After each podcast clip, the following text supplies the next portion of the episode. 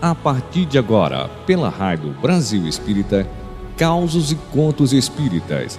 Apresentação Roberta Zagueto.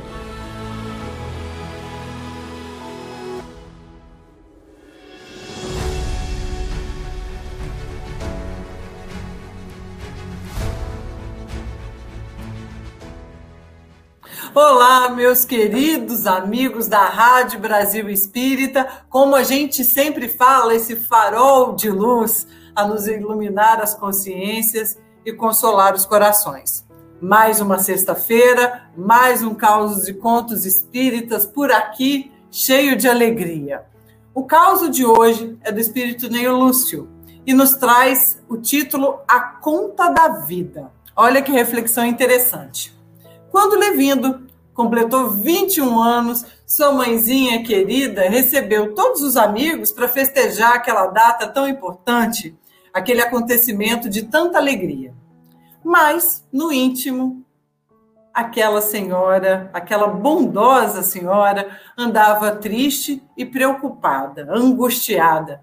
Afinal de contas, o filho estava ali atingindo a maioridade mas não tolerava qualquer disciplina.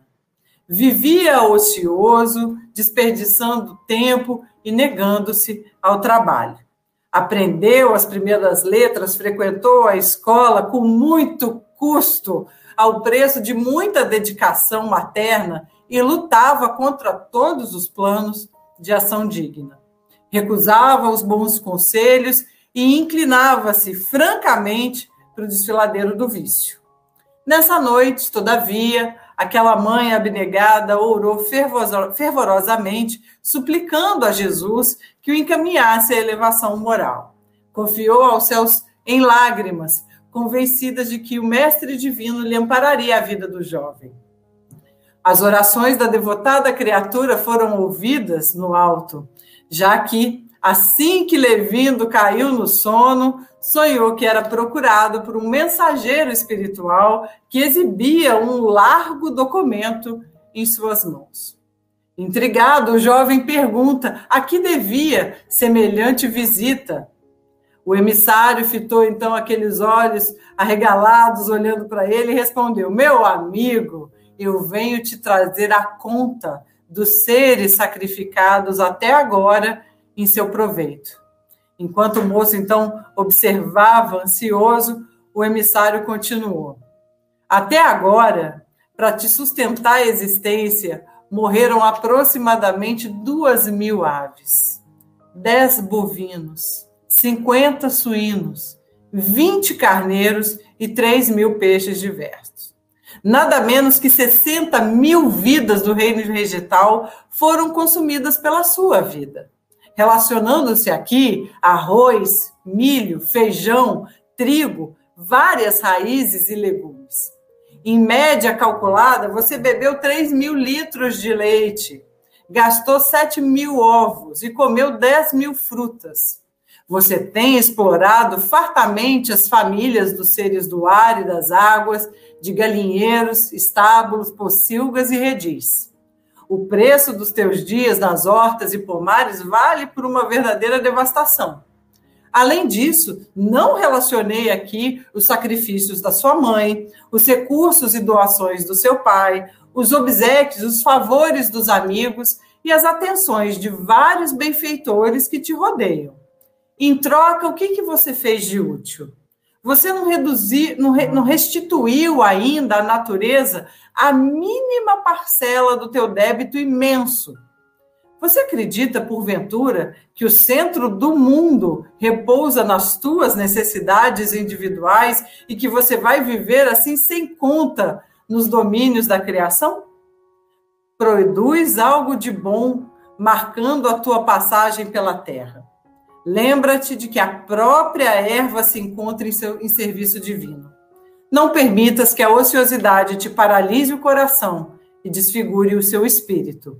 O moço, então espantado, passou a enxergar o desfile de animais que havia devorado e, sob forte impacto, sob forte espanto, despertou.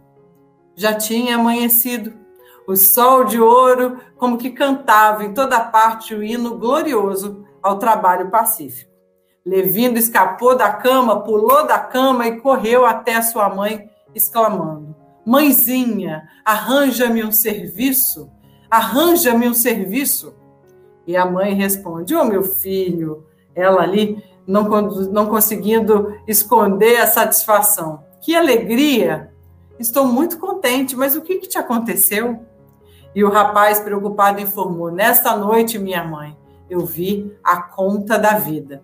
E daí por diante converteu, converteu-se Levindo ao trabalho honrado e útil. Isso está no livro Ideias e Ilustrações, uma obra psicografada pelo nosso querido médium Chico Xavier. No livro Fonte Viva, Emmanuel nos traz o capítulo 82, que suporta um pouco esse texto que a gente acabou de ver aqui. O título é Quem serve, prossegue. E começa com a frase de Jesus que está em Marcos, no capítulo 10, versículo 45. O filho do homem não veio para ser servido, mas para servir. E Emmanuel descreve: a natureza, em toda parte, é um laboratório divino que elege o espírito de serviço por processo normal de evolução. Os olhos atilados observam a cooperação e o auxílio nas mais comezinhas, nas mais comuns manifestações dos reinos inferiores. A cova serve a semente, a semente enriquecerá o homem, o vento ajuda as flores que vão permutar os princípios das, da vida. As flores vão produzir os frutos abençoados. Os rios confiam-se ao mar. O mar faz a nuvem fecundante. Para manter a vida humana no estágio em que se encontra, milhares de animais morrem na terra de hora a hora, dando carne e sangue em benefício dos homens. Infere-se de semelhante luta que o serviço e o preço da caminhada libertadora e santificante. A pessoa que se habitua a ser invariavelmente servida em todas as situações não sabe agir sozinha em situação alguma. A criatura que serve pelo prazer de ser útil progride sempre e encontra mil recursos dentro de si mesma na solução de todos os problemas. A primeira cristaliza-se, a segunda desenvolve-se. Quem reclama excessivamente dos outros por não estimar a movimentação própria na satisfação de necessidades comuns, acaba a escravizar-se aos servidores estragando o dia quando não encontra alguém que lhe põe à mesa. Quem aprende a servir, contudo, sabe reduzir todos os embaraços da senda, descobrindo trilhos novos. Aprendiz do Evangelho, que não, que não improvisa a alegria de auxiliar os semelhantes, permanece muito longe do verdadeiro discipulado. Porquanto companheiros de Boa Nova sabem, estão informados de que Jesus veio para servir e desvelar-se a benefício de todos até o fim da luta. Se há mais alegria em dar que em receber, há mais felicidade em servir que em ser servido. Quem serve, prossegue. Emmanuel ressalta aqui a, que toda a criação está sempre em função, ajudando uns aos outros na sobrevivência, nas lutas diárias. Né? Nós nos valemos do serviço, do trabalho de vários irmãos nossos nos nossos no nosso dia a dia, então que a gente possa também, no nosso dia a dia, servir aos nossos irmãos. Isso me chamou muita atenção do verdadeiro discipulado, né? Afinal de contas, nós chamamos Jesus de mestre. E o discípulo é quem recebe disciplina ou instrução de outra pessoa, é o aluno quem segue as ideias ou imita os exemplos do outro.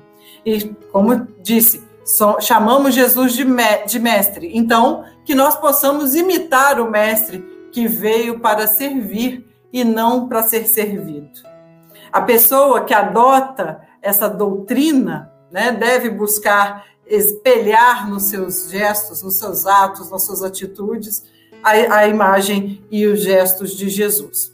Tem uma mensagem também do Chico Xavier que exemplifica tanto esse cuidado em servir acima de tudo, Conta-se que Chico Xavier foi, após a insistência de muitos amigos, acabou cedendo ao, ao convite de ir pescar. Colocou o chapéu na cabeça e acompanhou os amigos rumo ao Ribeirão. Estava sorridente, sentou-se ali próximo à linha d'água. Os seus vizinhos fiscaram sempre dois ou três peixes, mas nenhum lambari se aproximou do Chico. Um dos amigos até estranhou a falta de sorte de Chico Xavier, mas no final do dia ele acabou confessando que não tinha colocado isca no anzol para não incomodar os bichinhos. Está no livro As Vidas de Chico Xavier, de Marcel Souto Maior. Chico aqui dando um exemplo né, de estar sempre servindo à criação. Então, que isso possa nos, nos iluminar a sexta-feira, nos iluminar a consciência e que a gente possa sempre servir mais que ser servido. Uma grande alegria ter estado aqui com vocês. Um grande beijo. Até o próximo Causos e Contos Espíritas.